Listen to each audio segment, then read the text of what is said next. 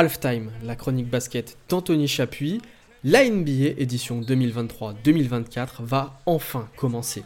Nos nuits vont de nouveau être rythmées par les rencontres quotidiennes dans chaque coin des États-Unis.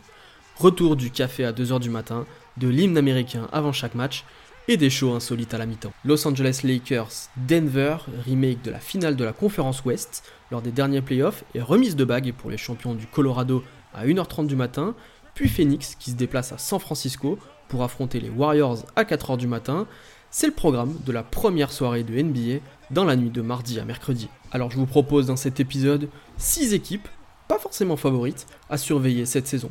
3 à l'est, 3 à l'ouest, et c'est parti, on commence direction l'est. On démarre évidemment avec l'une des équipes favorites de la conférence qui a beaucoup fait parler ces dernières semaines, les Milwaukee Bucks. Avec l'arrivée de Damian Lillard, l'équipe du Wisconsin est tout de suite devenue l'une des favorites de la ligue pour le titre. C'est l'une des grandes attractions de la ligue. Yanis Antetokounmpo et Damian Lillard dans le même 5 de départ.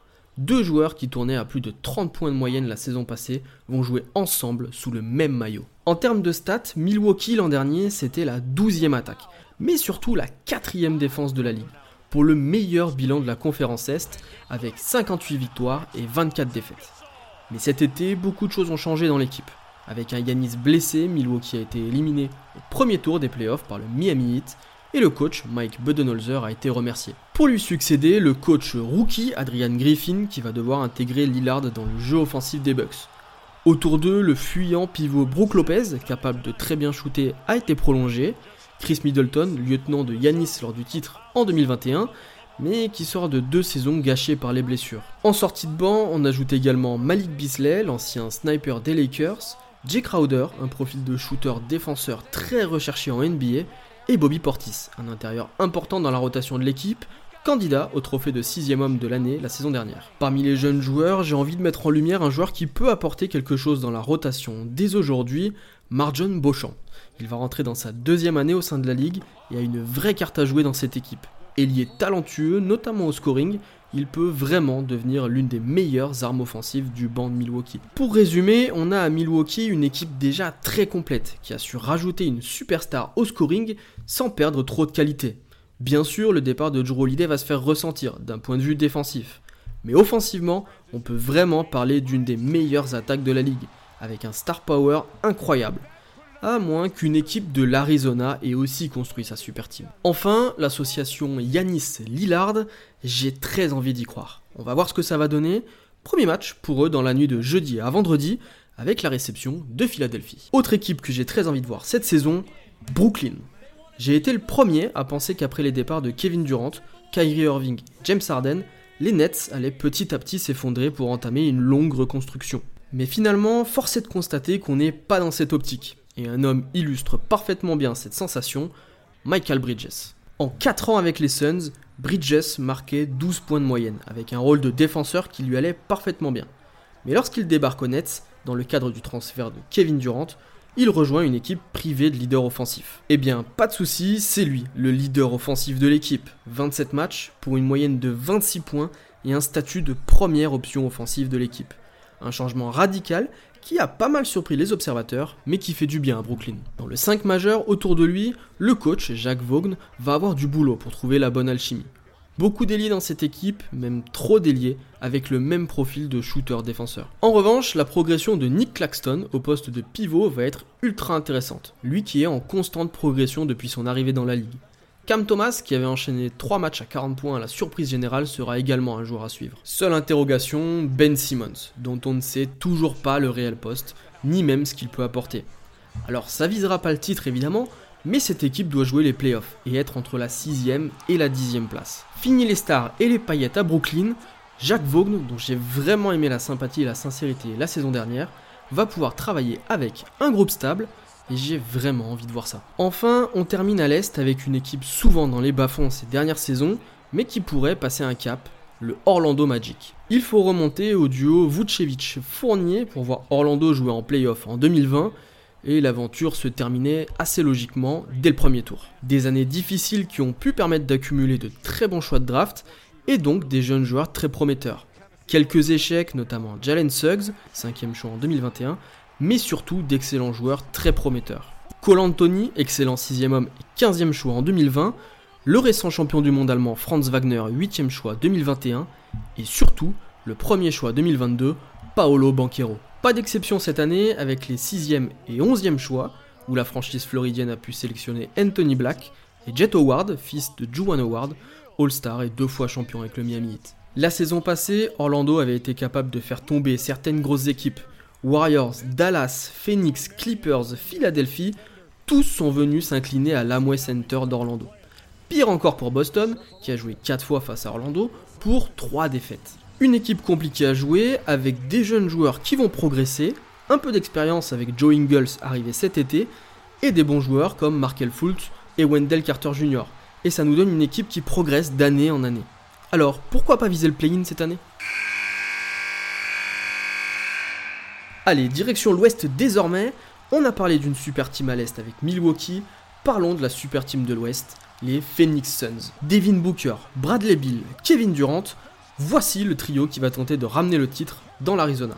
Parce que oui, le seul objectif de cette équipe, c'est le titre. Exit Chris Paul parti aux Warriors et bienvenue à Bradley Bill, l'ancien arrière de Washington, et à son immense contrat à 46 millions de dollars cette saison. Changement de profil directement, hein, puisque Chris Paul était un meneur gestionnaire qui approchait les 39 ans, alors que Bradley Bill, c'est un arrière-scoreur de 30 ans. L'équipe va donc jouer sans véritable meneur sur les postes arrière, avec donc Bradley Bill et Devin Booker. À côté de Kevin Durant sur le poste 4 et Yusuf Nurkic en pivot arrivé dans le transfert de Damian Lillard du côté de Milwaukee. Et comme il faut bien un joueur qui soit capable de défendre dans ce 5 de départ, Josh Okogie devrait prendre le poste 3.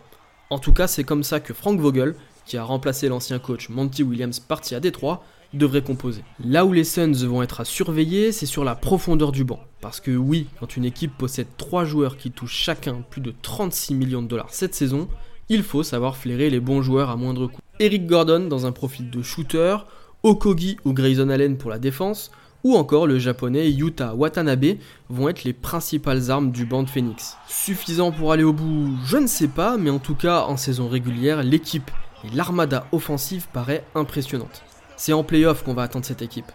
Gros test dès la première nuit avec un déplacement au Chase Center des Golden State Warriors où Kevin Durant n'avait jamais évolué avec du public depuis son départ. La saison passée, le trio Shai Gilgius Alexander, Josh Giddy, Jalen Williams est arrivé jusqu'au play-in, à seulement une petite victoire d'accéder au play-off. Une équipe plaisante à voir jouer des deux côtés du terrain, amenée offensivement par un Shai top 5 du classement MVP et défensivement par Lou.